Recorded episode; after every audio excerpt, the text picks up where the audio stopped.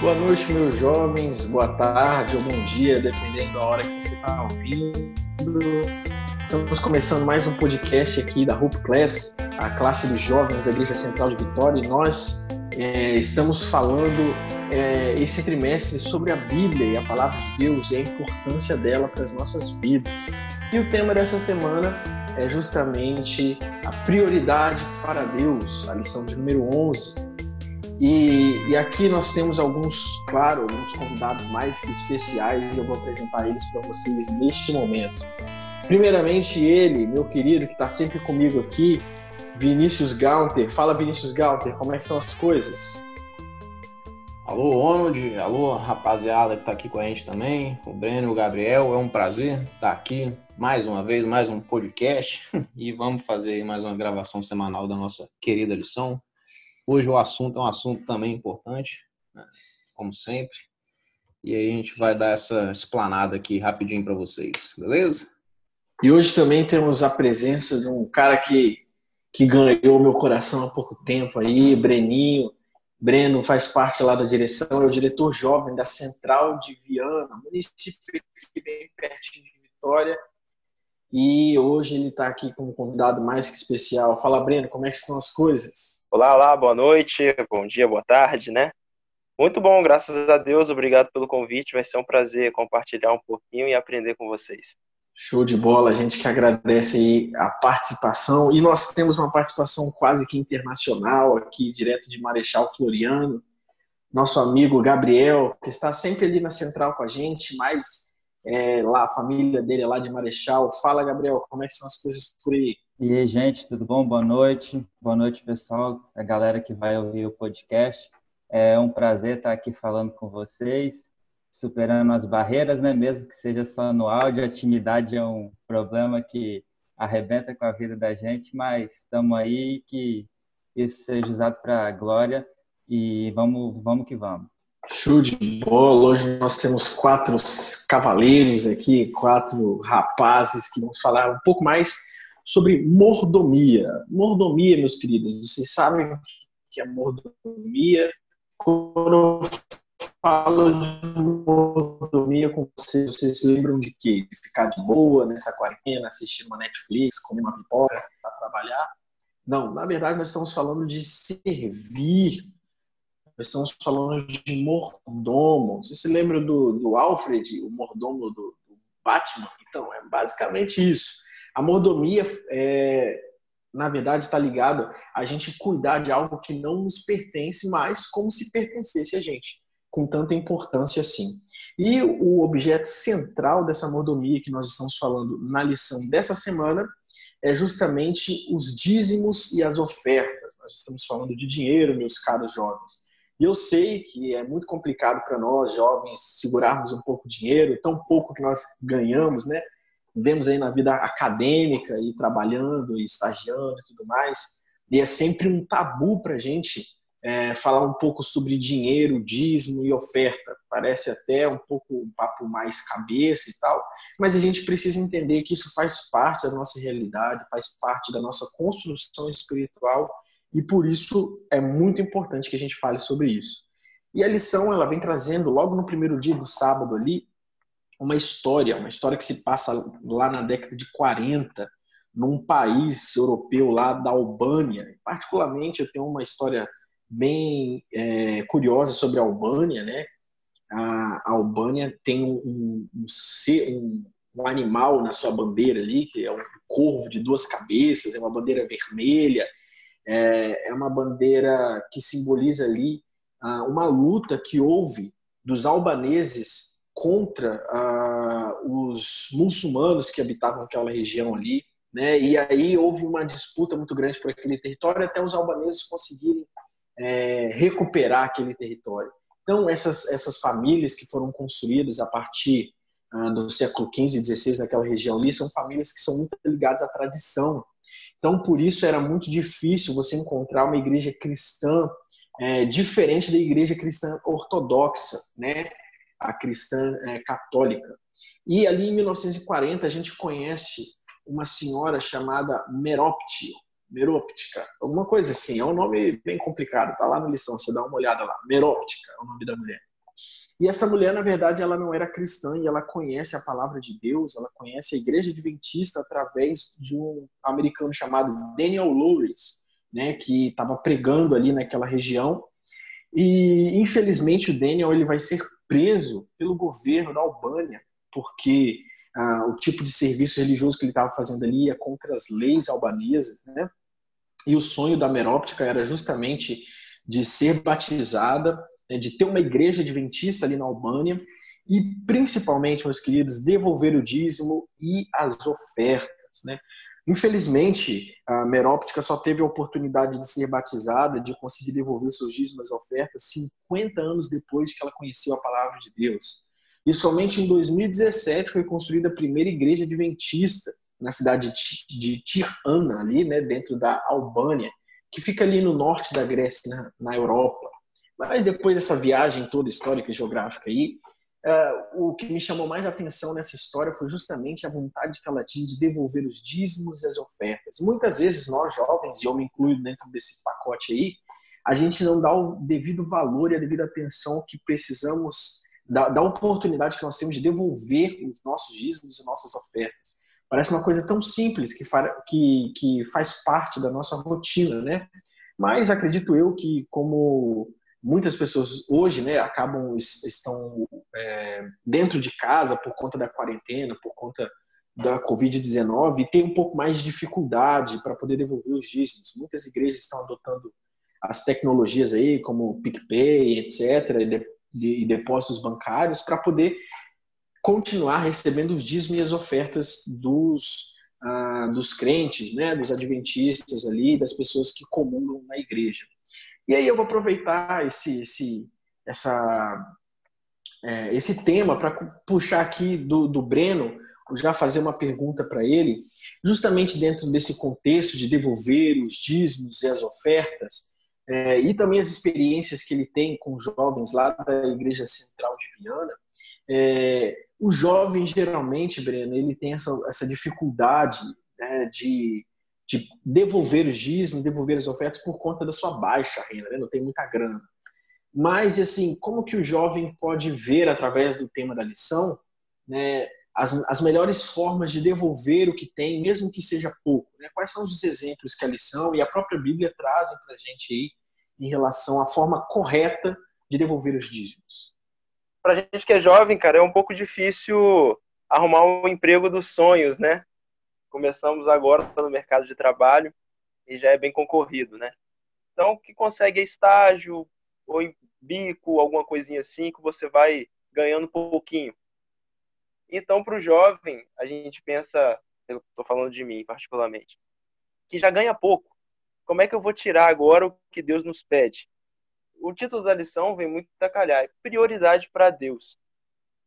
Quando a gente vai falar de mordomia, somos mordomos, você citou o Alfred aí, excelente exemplo, ele não, não é bilionário.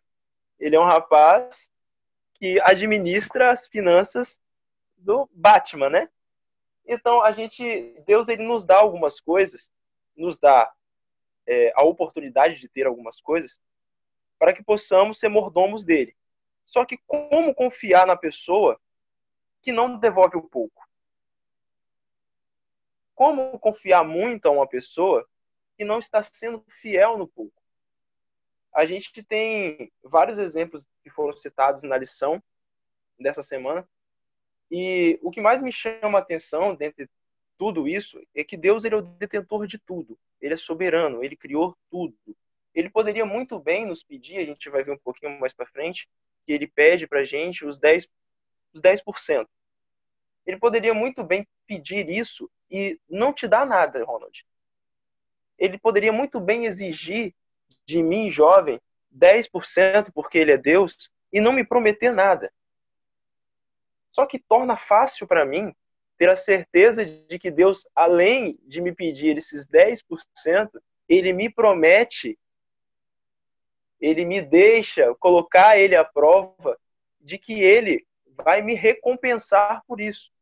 Não que isso seja financeiramente, a maioria das vezes, e a Bíblia nos mostra que sim, financeiramente também. É, então, cara, eu posso confiar o que eu acho que o jovem tem que fazer hoje, eu também, é confiar de que se eu devolver essa parte para Deus, ele vai me recompensar. E, jovem, por favor, entenda uma coisa.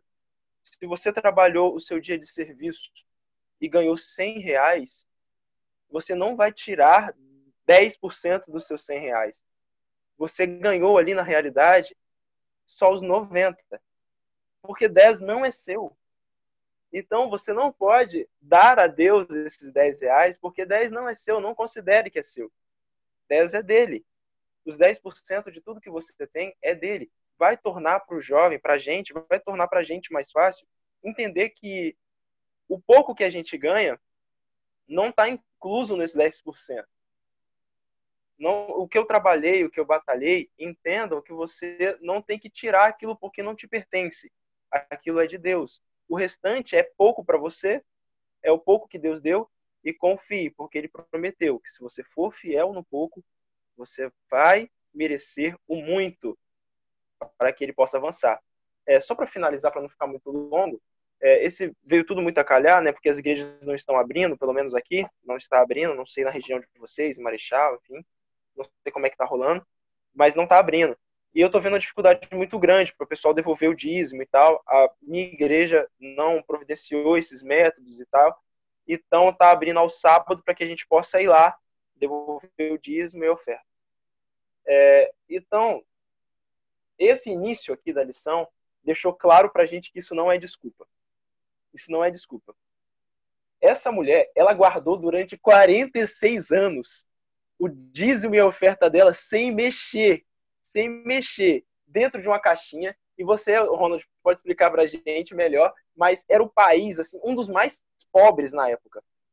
Vai falar de dificuldade de pessoas que, eh, que eu e você, Ronald, ganha pouco, que o jovem de hoje ganha pouco. Essa mulher passava uma situação inexplicável, talvez de miséria, e mesmo assim, eu tenho certeza que Deus nunca deixou faltar nada. Ela guardou por 46 anos o dízimo dela embaixo e devolveu esse dízimo. Talvez nem tenha sido ela, porque ela morreu antes da igreja ser fundada. Mas alguém devolveu esse dízimo para ela, ela foi fiel até o último dia da sua vida, e eu tenho certeza absoluta de que ela colheu colheu tudo que Deus planejou e que Deus prometeu a então, meu jovem, seja fiel no pouco, porque Deus tem preparado muito para gente.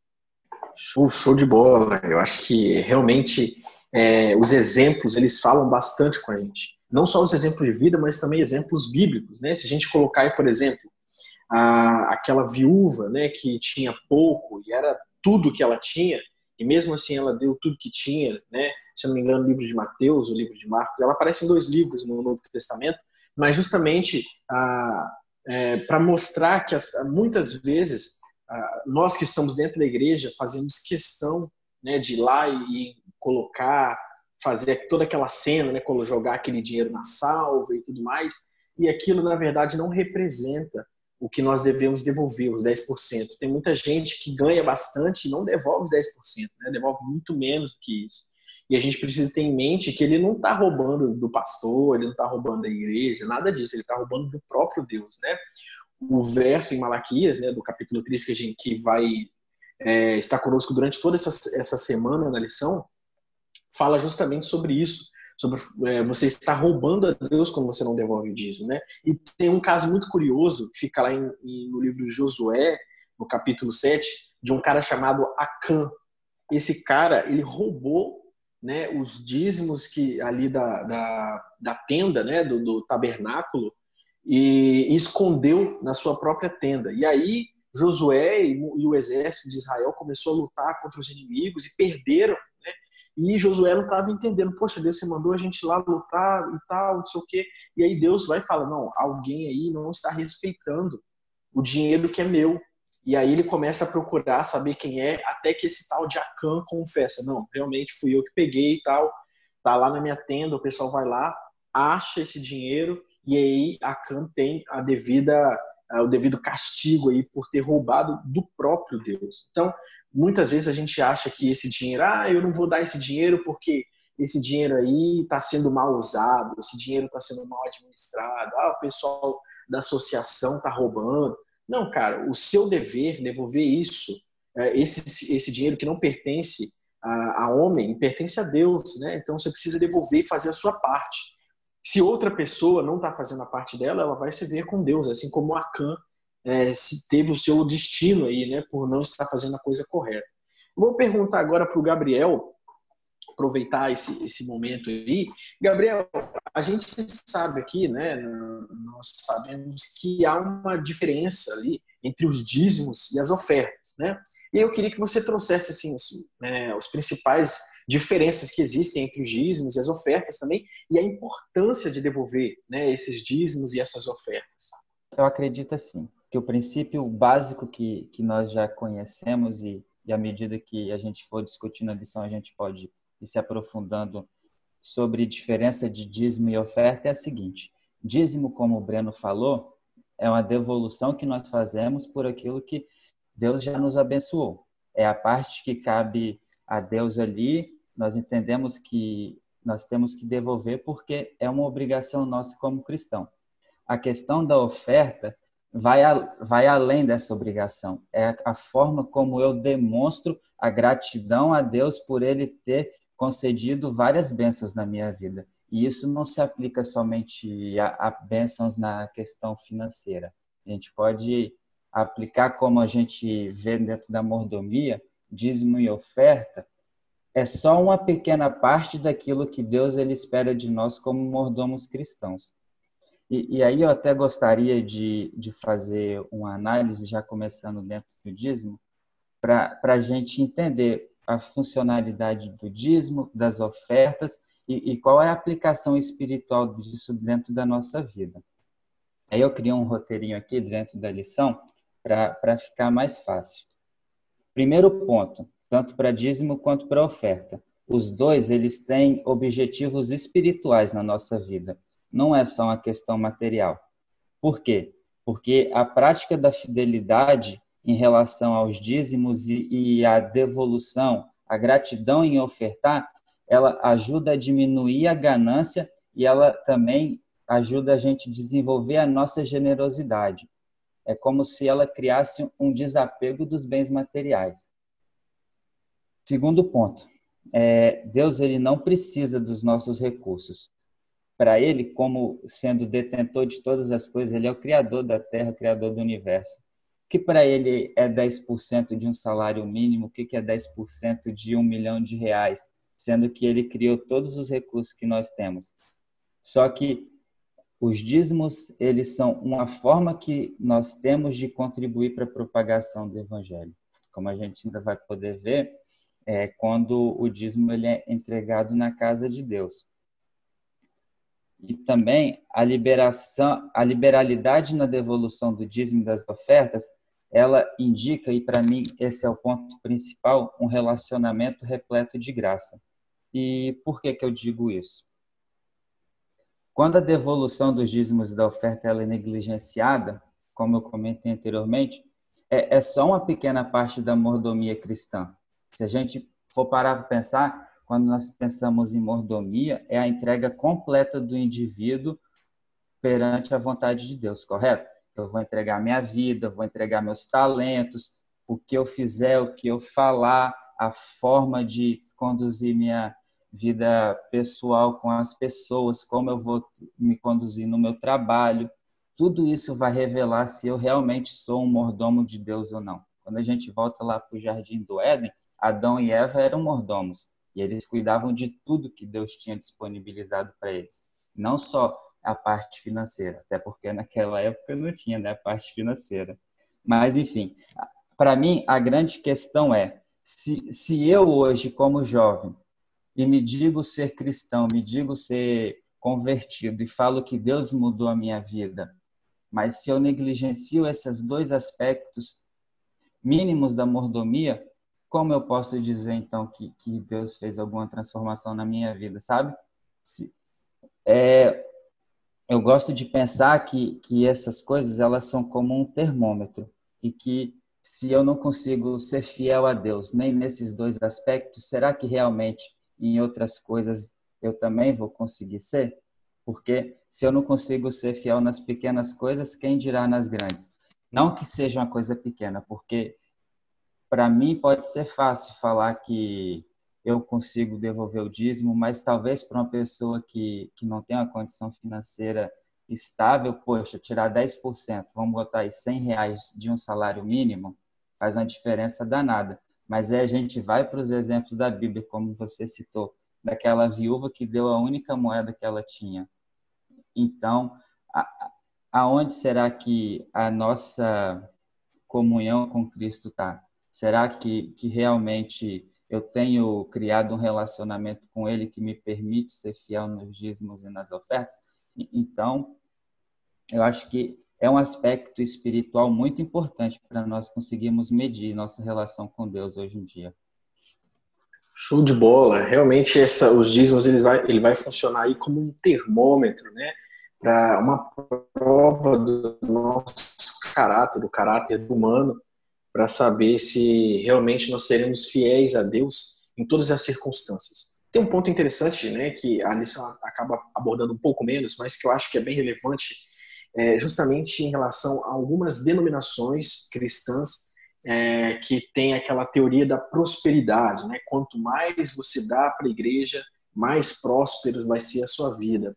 E a gente precisa tomar muito cuidado com isso, principalmente porque ah, acaba virando, né? Essa oferta acaba virando uma moeda de troca. Eu consigo as minhas bênçãos através desse dinheiro que eu vou dar para a igreja. Então, quanto mais dinheiro eu dou para a igreja, mais bênçãos vem para minha vida.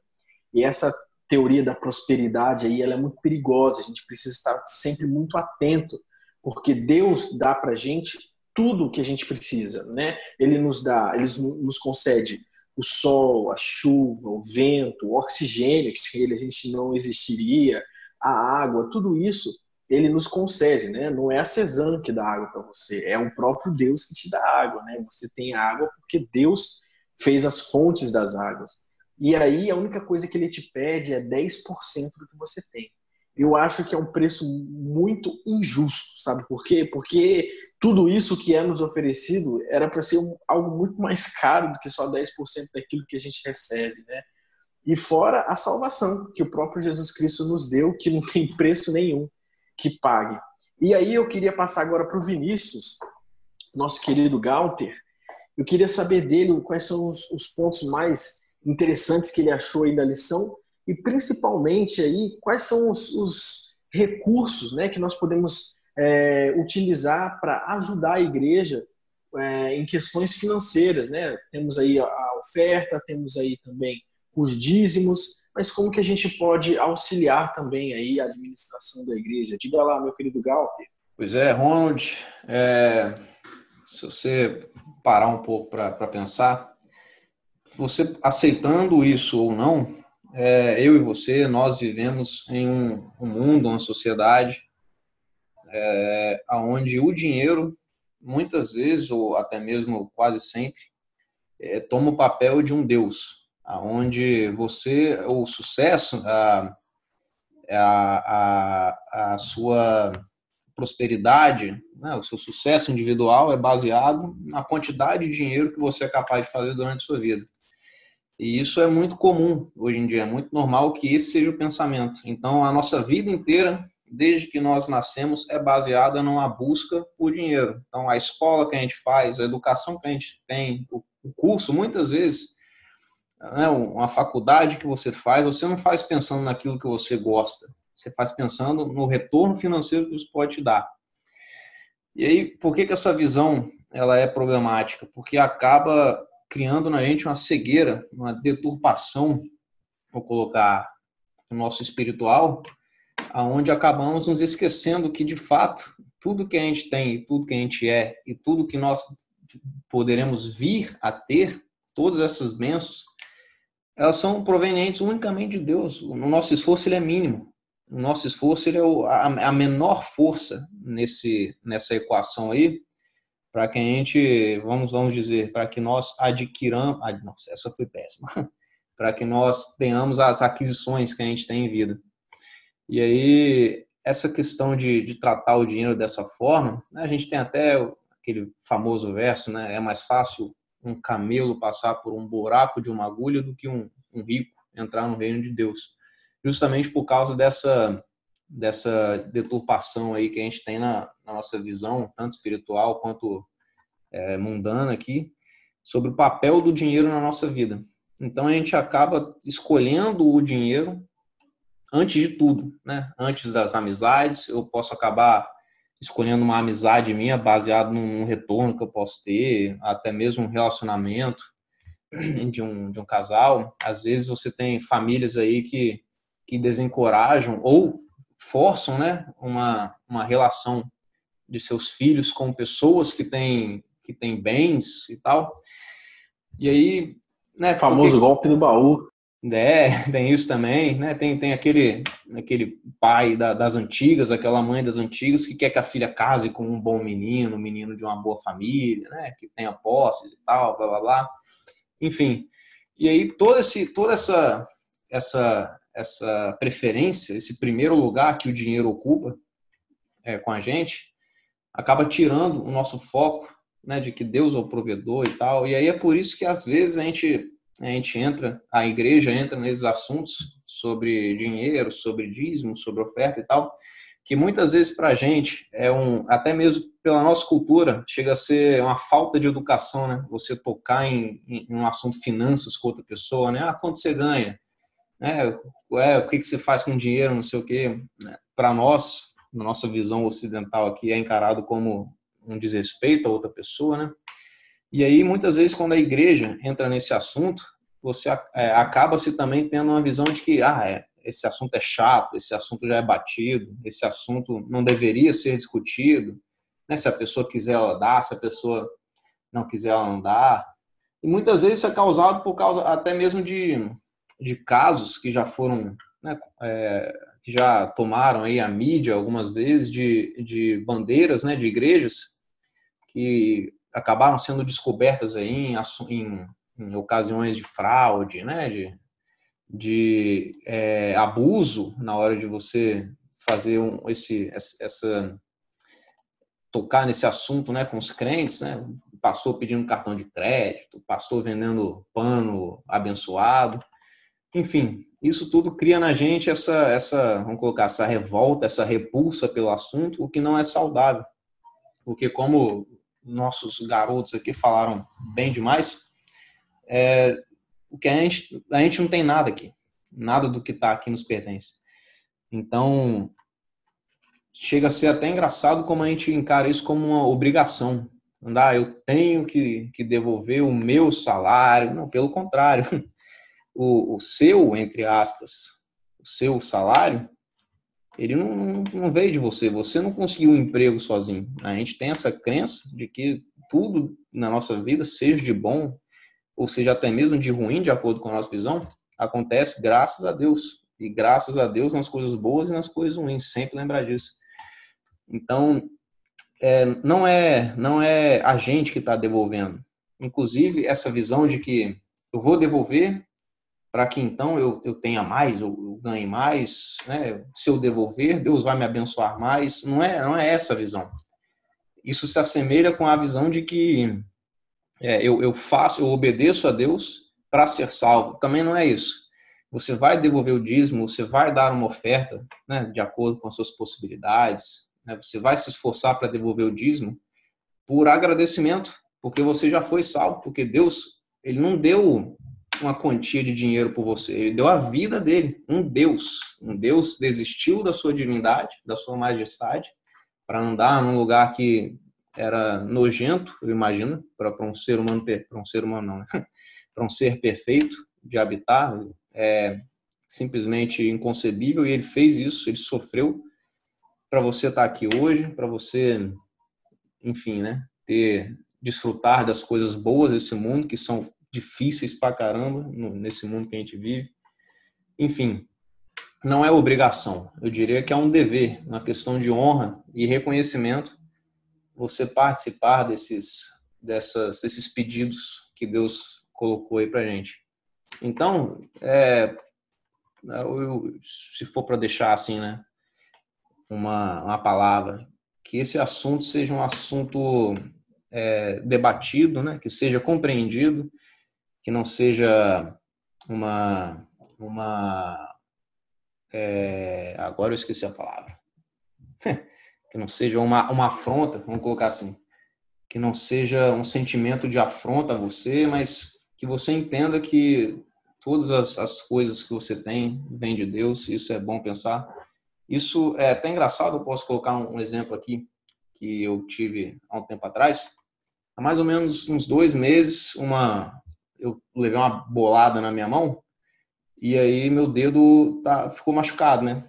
Só que eu não fui não fui olhar esse dedo no hospital porque estava no início da, do, do corona aqui na nossa região, né, da Grande Vitória, então tava aquela aquela aquele medo, aquele pavor. E eu falei, bem, eu vou deixar o dedo quieto e vou esperar que ele saia sozinho. Enfim, depois de alguns meses, estou aqui eu, me forcei aí no, hospital agora para ver o que, que aconteceu, porque eu não consigo dobrar o meu dedo devidamente, ele tem um limite aqui na, na movimentação dele. Eu, eu, eu, quebrei o dedo e por eu não ter visto isso, é, meu dedo ficou aqui, vou colocar uma sequelazinha, né? Não é algo que me atrapalhe, mas é algo que me irrita muito, porque eu não tenho o uso 100% aqui da minha mão. E aí, vendo isso, eu, eu, eu percebi o quão irritado eu fiquei por causa disso porque apesar de ser da minha mão esquerda, é, atrapalha demais. É um, um, sentimento esquisito, assim. E aí eu parei para pensar, falei, cara, eu tô aqui com um dedo que eu não que eu vou colocar, eu só consigo fechar ele até uns 90%. E eu tô irritado com isso. O quão mesquinho, o quão orgulhoso eu tenho que ser para pensar desse jeito, porque eu ainda tenho a minha mão, eu ainda tenho os meus movimentos, eu ainda tenho a minha visão, o meu olfato, a minha audição, eu ainda consigo andar. E aí eu tô aqui esquentando cabeça por causa de um dedo que eu não, que eu não consigo fechar ele por inteiro. As bênçãos que Deus dá na minha vida são, são gigantescas, são incomparáveis a um dedinho que eu não consigo fechar. E aí isso me faz é, agradecer, me faz exercer a gratidão, porque às vezes eu, eu acho que uma coisinha de ruim que aconteceu na minha vida estraga toda a minha experiência aqui. É pelo contrário. Você percebe que qualquer coisinha que acontece com você, você percebe a grandiosidade das outras coisas que Deus faz por você. E isso vai além de questões materiais. O seu maior bem é a sua vida. Então, se você está bem, se você está com saúde, graças a Deus por isso, e o resto é resto. Vamos, vamos participar aí da nossa igreja, porque a propagação do evangelho só depende da gente. Eu queria fazer é, ressaltar duas coisas que você disse que eu achei muito legal, Vinícius. Primeiro é a nossa exigência, né, de, de querer que Deus nos abençoe. E tem um pensamento de Augusto Cury no, no livro dele que diz assim: muitos empregados querem ser empresários, muitos empresários querem ser políticos, muitos políticos querem ser reis, muitos reis querem ser deuses. Mas para o espanto de toda a ciência humana, o único que foi chamado de filho de Deus queria ser um servo. Olha que contradição, né? Pedir coroa, pedir essas coisas ao rei, sendo que ele veio aqui a única coisa que ele trouxe foi amor. Foi a única coisa que ele trouxe, né? Então, é, é, é realmente de se espantar. Mamãe, ela conta uma história minha, de quando eu era pequeno, eu não me lembro disso, né? Mas ela disse que eu fui na igreja pela primeira vez e ela me deu dois reais para botar na salva quando estava passando. E eu não queria botar os dois reais. Começou a tocar a música de oferta, estava vindo, e era meu dinheirinho, o único que eu tinha, e eu não queria colocar. Então ela me disse assim: olha, se você colocar na salva, Deus vai te dar em dobro. Aí eu me interessei. Eu falei: opa, começou interessante. Proposta interessante. A salva passou, botei meus dois reais, tranquilo. Culto que segue, vamos tocando lá, né? O culto, pastor e tal, e não sei o que. Beleza. Oração final, diácono dispensando ali por fila. Por quê? Porque Deus ia me dar em dobro. Acabei de dar ele ali, eu tava esperando o quê? O dobro de Deus. Mamãe falou comigo, mamãe não mente. Chegou no final, essa criança entrou em desespero, porque deu os únicos dois reais que tinha na promessa de que Deus me daria o dobro no final daquele culto. E não aconteceu. E é engraçado que a gente cresce e de maneira infantil pensa isso. A teoria da prosperidade é exatamente isso. Eu fui comportor, comportei um tempo em Cachoeiro de Itapemirim. É, em uma das casas que bateu eu e hoje a minha noiva, né, Manuele, a gente bateu em uma casa e tinha uma senhora. E ali com aquela senhora a gente foi conversando e tal, e fui tirei o livro Vida de Jesus de dentro da bolsa e fui mostrar para aquela senhora e dar a oferta do livro, né? Falar do livro e dizer o valor. Antes que eu pudesse falar qualquer coisa, ela abraçou o livro e falou: "Ai, meu Jesusinho, como eu amo Jesus". Aquilo mexeu com o meu coração, porque era uma senhora bem de idade mesmo. E o que ela me falou depois foi: "Eu não posso comprar, porque meu pastor me pediu todo o dinheiro que eu tinha. E eu vou lá na igreja hoje para poder dar todo o dinheiro, porque Deus me dará em dobro. E eu fiquei com aquilo na cabeça. Porque aonde está o erro? Está errado? Eu queria compartilhar essa ideia com vocês. Vocês acham que está errado? O pastor pediu todo o dinheiro dela, vai entregar todo o dinheiro dela e Deus dará ela em dobro. Primeiro ponto que eu queria discutir com vocês, que eu queria ouvir a opinião do Ronald a respeito disso. Deus dará essa mulher em dobro? E segundo, pastor fez certo em pedir tudo, porque Deus prometeu dar em dobro? Joga essa bomba e deixo vocês com ela aí para tentar ajudar os nossos jovens a entender. Aconteceu algo inédito nesse podcast, que é uma pergunta voltada para mim. Mas eu achei sensacional.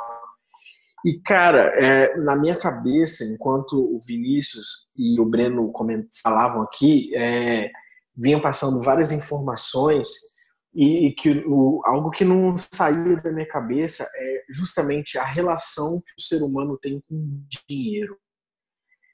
É, como que essa relação ela é algo já pecaminoso, sabe?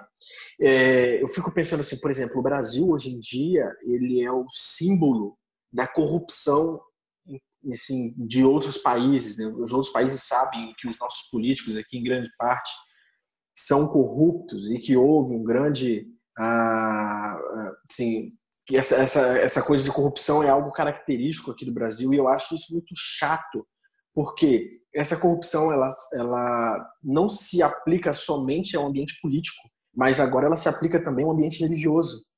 E aí a gente começa a perceber igrejas que estão fazendo exatamente aquilo que a gente critica nos nossos políticos.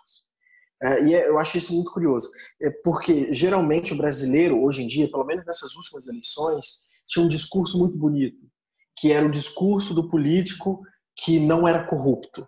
Então era o, político que não roubava. Então ele tinha uma cultura de não roubar e ele levantava essa bandeira com unhas e dentes, né, com toda a força, porque ele sabia que dessa forma ele conseguiria votos. E aí eu fico pensando assim, caramba, é, como que a igreja chegou nesse mesmo ponto? Como que o pecado, né, e eu nem culpo o homem em si, mas culpo o pecado, como que ele consegue é, se impregnar em todos esses, esses lugares? E como isso afeta diretamente o propósito de Deus? Eu acho que isso que é o mais triste o Breno, e aí eu já respondo a sua pergunta. Porque o pecado, ele, ele entrou para dentro da igreja, da estrutura econômica, financeira da igreja, ao ponto de atrapalhar a salvação das pessoas. E aí, tipo, ah, tudo bem que talvez um livro não dê a salvação para aquela senhorinha, mas você pôde perceber que a, a, a afeição que ela tinha pela palavra, a sede, a fome que ela tinha pelo conhecimento, e isso também é refletido no fato dela devolver tudo que ela tem para Deus e para a igreja. Acho que o problema está justamente na própria estrutura econômica da igreja. A, a, eles chegarem ao ponto de exigir tudo das pessoas. Deus pode exigir isso da gente. Mas a igreja, ela, essa, é por isso que é complicado a gente falar um pouco sobre dízimo, porque a grana, ela acaba indo para a igreja é, por exemplo, o dízimo ele vai ajudar ah, os ministérios, ele vai ajudar o ensino religioso, a administração, né, toda essa parte contábil da igreja. Mas questões, por exemplo, como, como manutenção, como é, quitar dívidas, reforma, isso não, não faz parte do dízimo. Isso é através das ofertas que a igreja consegue fazer. Então é algo muito complexo, porque ah, é muito difícil você perceber e, olhar para a administração da igreja e perceber que essa grana está indo para bolso de pastor, está indo para bolso de diácono, ao invés de encher os bolsos da igreja, de fazer uma reforma na igreja, de abrir uma igreja em um lugar onde não tem. e principalmente, cara, do ensino religioso, da propagação do evangelho. A gente viu aí no sábado, né, uma história de alguém que segurou seu dízimo aí por anos, porque queria a propagação do evangelho, queria que o lugar onde ela morasse tivesse uma igreja que falasse de Cristo, que falasse do amor dele. Então, se você não devolve o dízimo, ou se você devolve de maneira errada, isso vai influenciar diretamente na própria volta de Cristo. Porque todo mundo sabe que para Cristo voltar, é preciso propagar o evangelho. Todas as pessoas precisam saber da volta de Jesus, do sacrifício dele na cruz, do amor dele pela gente. Então isso é algo muito complexo. Então realmente é algo que a gente precisa parar muito bem e analisar e perceber a importância dessa evolução do dízimo. É importante é, a gente colocar na nossa mente, o pessoal que está ouvindo aí, é, e talvez não seja adventista, espero que alcance muitos não adventistas por aí, que o dinheiro ele não fica, o dinheiro do dízimo ele não fica na igreja adventista, né? Ele vai para a associação, os nossos pastores eles recebem um valor fixo mensal, um salário, e ali é redistribuído para que possa é, pagar salário de pastor, professores das nossas escolas e universidades adventistas. Então, o dinheiro não fica centralizado na igreja. Isso ajuda muito, né? Isso ajuda muito a não se corromper né? Porque quanto mais dinheiro na mão de uma pessoa só, fixa, é, mais propenso talvez seja ele ali de ser tentado a, a gastar esse dinheiro. E a gente que devolve não tem que se preocupar com isso. Devolvemos a partir daquele momento que o dinheiro foi depositado, colocado na salva no altar de Deus, o seu papel foi cumprido e selado. Dali para frente, o que vai acontecer com esse dinheiro, a pessoa ela tem que prestar contas a Deus, né? Não mais é, não mais culpa sua de, de alguém ter desviado esse dinheiro ou outra qualquer coisa que aconteça com ele. Né? E aí eu até aproveitar essa deixa aí, né? E, e passo a fazer uma pergunta aí para o Gabriel. É, a gente sabe da importância da devolução do dízimo, da oferta, né? Você já comentou aí a importância e a diferença entre essas duas essas duas funções que a igreja traz para a gente, mas eu acho que é importante a gente comentar também, Gabriel, sobre justamente a importância do dízimo, da oferta nessa propagação do evangelho. Né? Na, nessa, é, como muito bem lembrado pelo Breno, não fica só, não é um salário apenas dos, dos pastores, mas dos professores da escola adventista, né, das universidades adventistas. Então acho que é bem curioso isso, porque, por exemplo, muitas vezes alguém critica a igreja por dar um salário para o pastor, mas precisa entender que ah, o nosso pastor, pastor da igreja adventista, ele não tem nenhuma outra função, ele vive a sua vida 100%, dedi 100 dedicado à igreja, ao evangelho. Né? Existem algumas denominações cristãs em que o pastor tem uma segunda profissão, né? e isso não acontece na igreja adventista. E aí, Gabriel, eu queria que você comentasse um pouco para a gente da importância do dízimo justamente na propagação do evangelho e as destinações desse, desse dinheiro uh, que é arrecadado na igreja. Assim, eu, eu, acho que isso é bem fácil de responder, né? Vocês já comentaram bastante coisa aí e não tem muito mais o que falar assim sobrepor. Mas a lição ela começou com uma história que ela traz a resposta assim de forma sucinta e clara. A primeira igreja na Albânia, ela foi fundada em 2017 e vocês podem ter certeza que essa igreja foi construída porque o dinheiro do dízimo que é devolvido por nós aqui em Vitória, no Espírito Santo, no Brasil, na América do Sul, de qualquer igreja do mundo, naquele momento esses recursos eles estavam sendo destinados para aquele país, para aquela região, para aquele continente ali. A, é, igreja adventista e, e, é muito legal a gente tocar nesse assunto, porque a gente vai conversando aqui, vocês foram falando, a gente vai pensando e eu, eu fui vendo aqui as coisas que eu anotei. É, é muito triste, como vocês falaram, a gente olhar para esse assunto, que, que é um assunto de cunho espiritual muito profundo, porque o dízimo nada mais é do que um assunto espiritual, como, como qualquer coisa relacionada na Bíblia. Não, não tem a ver com receber dar para receber, rece dar mais e receber mais, dar menos e receber menos, porque a nossa vida não tem nada a ver com isso aqui com a terra. o, o foco da pessoa que se diz ser cristã deve ser o céu. Infelizmente, atitudes como a desse pastor da igreja dessa senhora, eles geram esse tipo de situação, essa desconfiança, todo esse ceticismo e por isso o assunto de dízimo e oferta se torna tão delicado. Mas eu quero falar de como a igreja adventista ela atua, porque é uma forma muito transparente. Não podemos dizer talvez que em algum momento não tenha nenhum tipo de é, é pesado, não quero nem falar a respeito disso, mas todos nós somos humanos e, e, e passíveis de algum momento errar mas a obra é de Deus e nós temos que usar métodos para diminuir formas como o ser humano, em algum momento de recaída, ele possa, de alguma forma, tentar se aproveitar disso. E, e eu gosto de muito falar desse assunto porque faz parte da minha profissão também. A igreja ela tem um sistema de auditoria que começa da seguinte forma: todo dízimo que, que é devolvido ele é usado única e exclusivamente para aplicação desenvolvimento da obra. A gente não precisa ter nenhum tipo de dúvida quanto a isso. Auditores são enviados para das associações para as igrejas e, e toda a parte que é de dízimo devolvido, oferta, eles são auditados e, e, qualquer inconsistência, as pessoas que são responsáveis pelo recolhimento desses dízimos e ofertas, elas têm que prestar contas. Então, existe todo um aparato financeiro, existe pessoas muito bem preparadas que, que elas estão verificando realmente se, se tudo aquilo tem sido destinado. E, e a gente vê, né? Porque se você devolve, é, é muito parecido com os impostos. O que, que acontece? Dentro da, da nossa sociedade, é, existem planos orçamentários que eles são definidos para uma gestão de um governo, por exemplo. E os impostos que nós arrecadamos, eles são destinados para cumprir determinadas ações dentro daquele orçamento.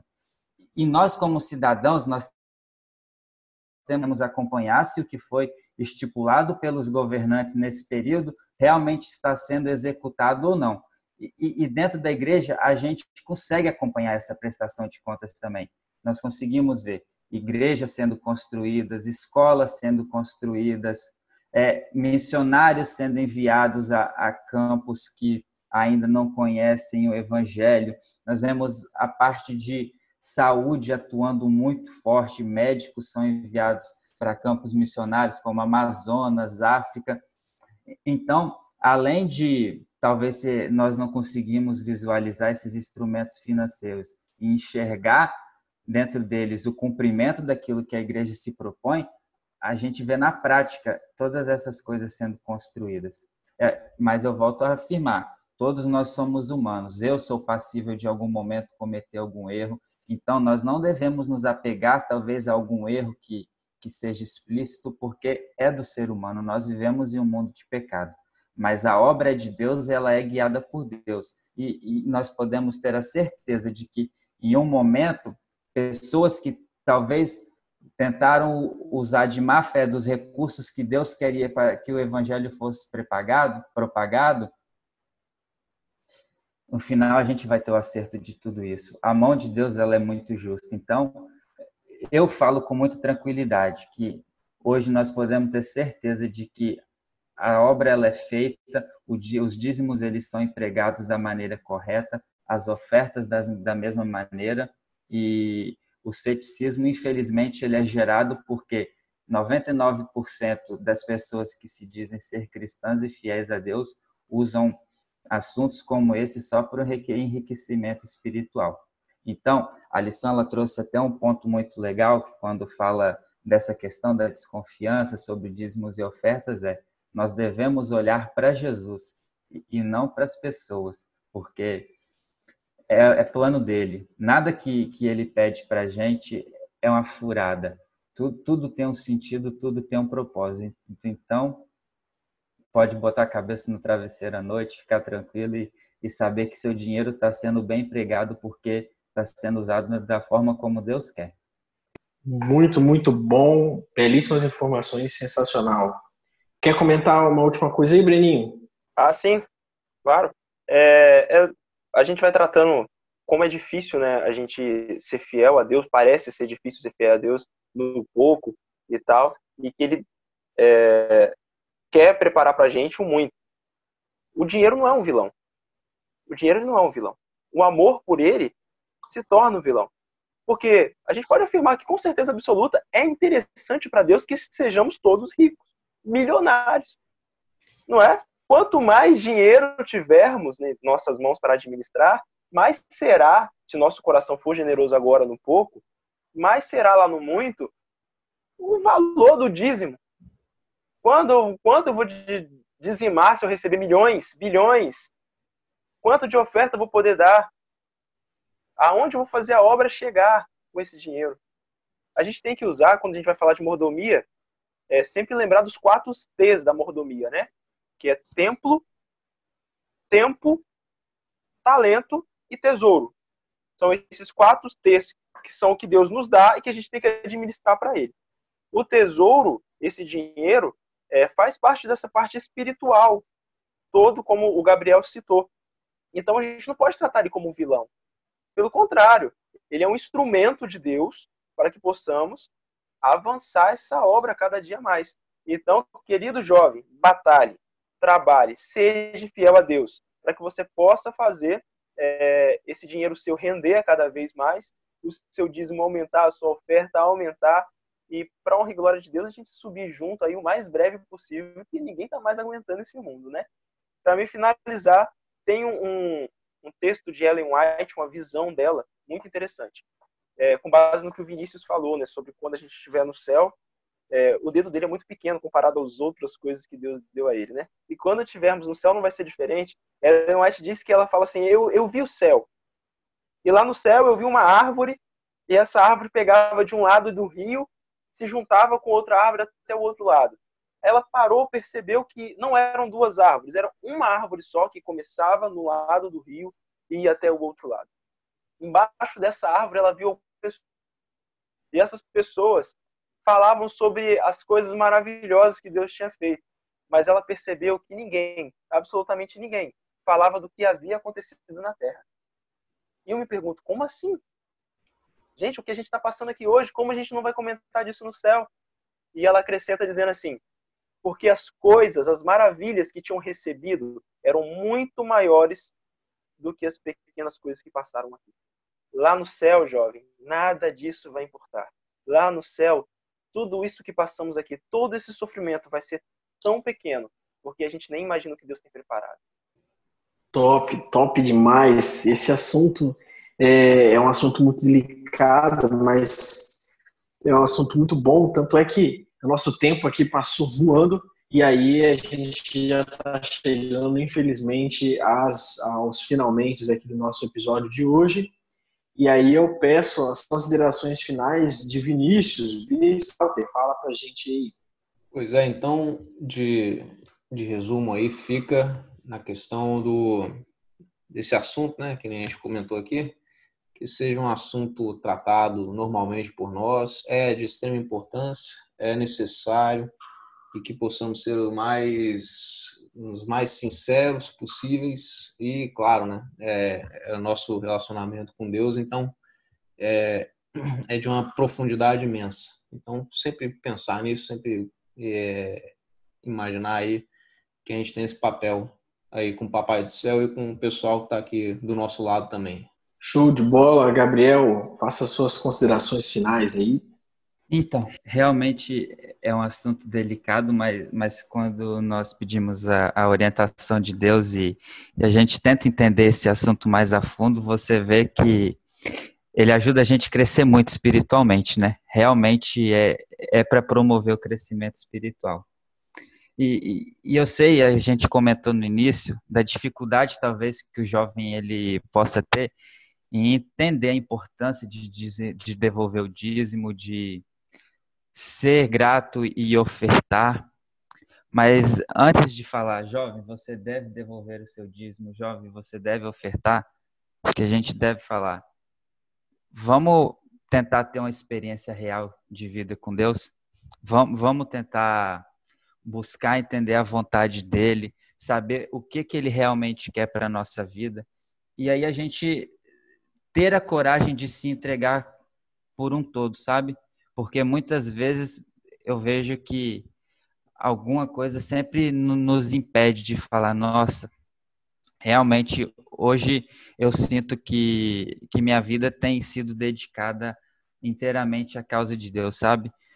Porque falar só de dízimo e de oferta, teve até um, um texto muito interessante, né? Um verso bíblico que quando Jesus ele chamou a atenção dos fariseus, porque ele dizia bem assim: vocês dizimam o gominho, a hortelã, vocês dão o dízimo de tudo, das mínimas coisas, mas vocês são hipócritas, vocês não fazem o que realmente é para ser feito. Então, de nada vai adiantar eu virar e falar, nossa, então eu tenho que devolver o dízimo e devolver o dízimo por devolver, sabe? É, Deus, ele quer muito mais do que só a parte financeira, porque para ele isso não é necessário. Ele quer que nós realmente tenhamos um relacionamento verdadeiro com ele. E a partir disso, devolver o dízimo, ofertar tudo, tudo na nossa vida vai ser feito de acordo com a vontade dele, porque nós vamos estar no centro do querer de Deus. Então, mais importante do que falar que nós devemos ser dizimistas é vamos nos colocar aos pés de Jesus e procurar entender a vontade dele. É isso aí. E aí aproveitar também saber as considerações finais do Breno. Pai, já falei muito já. Acho que já foi consideração final, né? O pessoal cansou de ouvir minha voz. Mas é isso. É... Deus possa abençoar todos nós, que possamos, como eu dizer, e foi frisado aqui, né? Que é, vai além disso, é os quatro T's da mordomia. É, a gente cuidar do nosso corpo, cuidar do nosso tempo, cuidar dos talentos e dons que Deus nos deu e cuidar do tesouro dele também, que a gente possa aí é, crescer espiritualmente, conhecer esse Deus mais a fundo e entendermos que ele não precisa de nós, mas é muito, muito, muito legal poder ajudar o avanço do evangelho de coração. Então, pessoal, muito obrigado aí por tudo e espero que vocês cortem metade do que a gente falou aqui, né? Senão vai ter que fazer uma trilogia do que foi comentado aqui hoje. Que nada, os nossos jovens estão com sede de conhecimento, sede de crescimento espiritual. E é isso, meus queridos. Queria aproveitar esse momento para falar que você pode nos seguir lá no Instagram, no arroba HopeClassVix. E lá você tem informação toda segunda e quarta sobre lição lá nos stories, além também de ficar sabendo quando o nosso podcast vai entrar no ar lá no Spotify. E também vai ser notificado com as nossas lives todo sábado às 11 horas da manhã. Então não percam, entrem lá no arroba e tenha mais informações sobre o estudo da lição jovem. É isso, muito obrigado e até sábado. Valeu!